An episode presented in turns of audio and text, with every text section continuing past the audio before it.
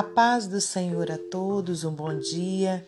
Estamos aqui no dia 3 de outubro de 2022 para meditarmos na palavra do Senhor. Eu te convido a abrir em Gálatas, capítulo 5, versículos 16 ao 26. As obras da carne e o fruto do Espírito. Digo, porém, andai em espírito e não cumprireis a concupiscência da carne, porque a carne cobiça contra o espírito e o espírito contra a carne, e estes opõem-se um ao outro para que não façais o que quereis.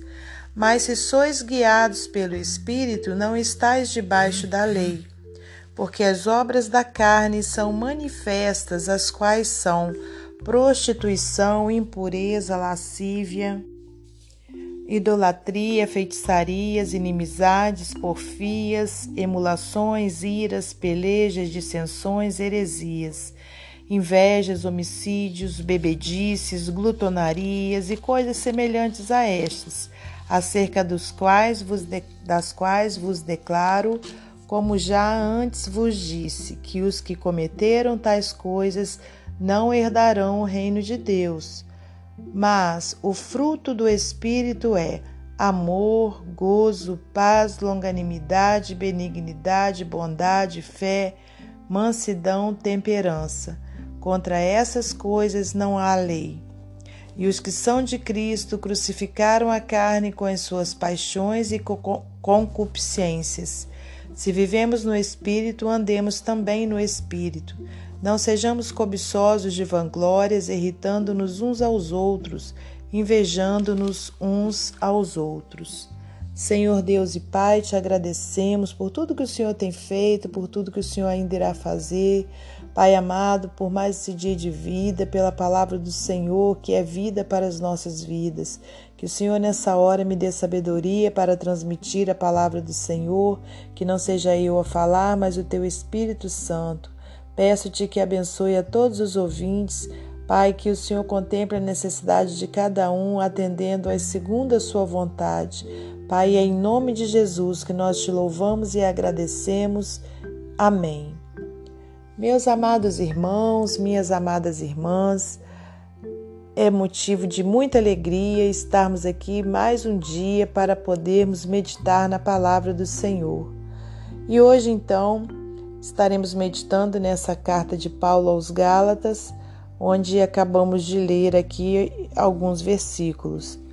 O título dessa passagem a gente já viu: As obras da carne e o fruto do espírito. Então a gente vê que existe uma diferenciação entre obra da carne e entre fruto do espírito. E é isso que nós estaremos meditando nesse dia para que a gente possa ter a nossa vida alicerçada na palavra do Senhor e que a gente também não venha confundir né, as obras que são da carne e, e os frutos que são do Espírito. Digo, porém, andai em espírito e não cumprireis a concupiscência da carne, quer dizer, a vontade da carne. Né? Então, quando a gente anda em espírito, né? aqui está escrito espírito com inicial maiúscula, significa andar em espírito de Deus, né? com o espírito de Deus, o Espírito Santo de Deus. Né? Então, com certeza, quando o, nós deixamos o Espírito Santo do Senhor comandar a nossa vida, nós não estaremos cumprindo a vontade da nossa carne, né? Que é fazer aquilo que nos agrada.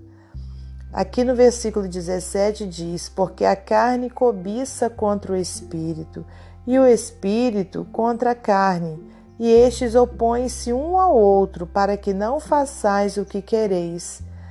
É aquela situação, irmãos, né? O Espírito é, de Deus dentro de nós, né? Nos impulsiona a fazer as coisas do Senhor, né? Por exemplo, é, nos impulsiona a estar aqui meditando na palavra do Senhor e a carne, por sua vez, nos impulsiona é, por exemplo, a estarmos numa rede social, ao invés de estarmos meditando na palavra de Deus, ou então é, nos impulsiona a estarmos assistindo uma, uma, uma televisão ou, ou estarmos fazendo qualquer outra coisa, menos meditando na palavra de Deus. Então, quer dizer, existe essa oposição né, de um e outro. Então, é uma guerra constante.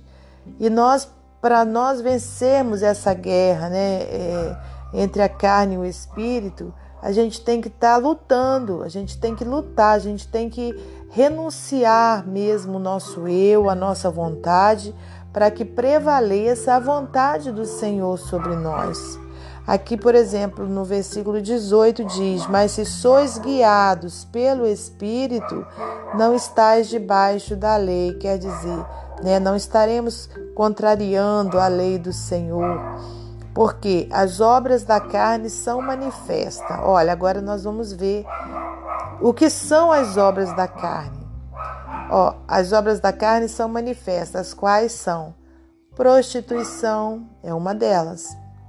Impureza, lascívia, idolatria, feitiçaria, inimizade, porfia, emulações, iras, pelejas, dissensões, heresias. Olha quantas coisas, irmãos, que às vezes a gente acha que não é nada demais, mas que são o que? Obras da carne. Continuando: inveja, homicídio, bebedice, glutonaria, que é aquele apetite desordenado e coisas semelhantes a esta, acerca das quais vos declaro, como já antes vos disse, que os que cometem tais coisas não herdarão o reino de Deus. Então, é, nós temos que estar atentos né, quanto a isso. Se algum, alguma dessas obras né, tem agido na nossa vida, né? Porque se isso vem acontecendo, né? Por exemplo, a inveja, né? Que a gente acabou de ler aqui, é, dissensão, né? E qualquer outra dessas obras aqui da carne, a gente precisa então lutar, né? É, vencer, aliás, né? Com, com a força de Deus. A gente precisa pedir a Deus perdão e estarmos lutando para isso não estar dentro de nós né? Porque senão, olha o que acontece, não herdaremos o reino de Deus. E aqui no versículo 22, né, vem a coisa mais linda, né, que que para nós, né, nessa passagem, que é o fruto do espírito. O que que é o fruto do espírito? É o amor, o gozo, o gozo significa alegria, a paz, a longanimidade, a benignidade, a bondade, fé, mansidão, temperança. Tudo isso aqui é fruto do Espírito. Então é esse aqui que a gente tem que buscar, né? Receber de Deus. Contra essas coisas não há lei. E os que são de Cristo crucificaram a carne com as suas paixões e concupiscências. Se vivemos no Espírito, andemos também no Espírito. Não sejamos cobiçosos de vanglórias, irritando-nos uns aos outros, invejando-nos uns aos outros. Mais uma vez, o apóstolo Paulo repete, né, pelo Espírito Santo, né? A inveja é uma obra terrível, né? É uma obra da carne. Então, isso não pode habitar dentro do cristão né, daquele que tem o Espírito Santo de Deus. Então, meus amados irmãos, minhas amadas irmãs, vamos estar em busca dos frutos do Espírito, né, e abandonar todo tipo de obra da carne, em nome de Jesus.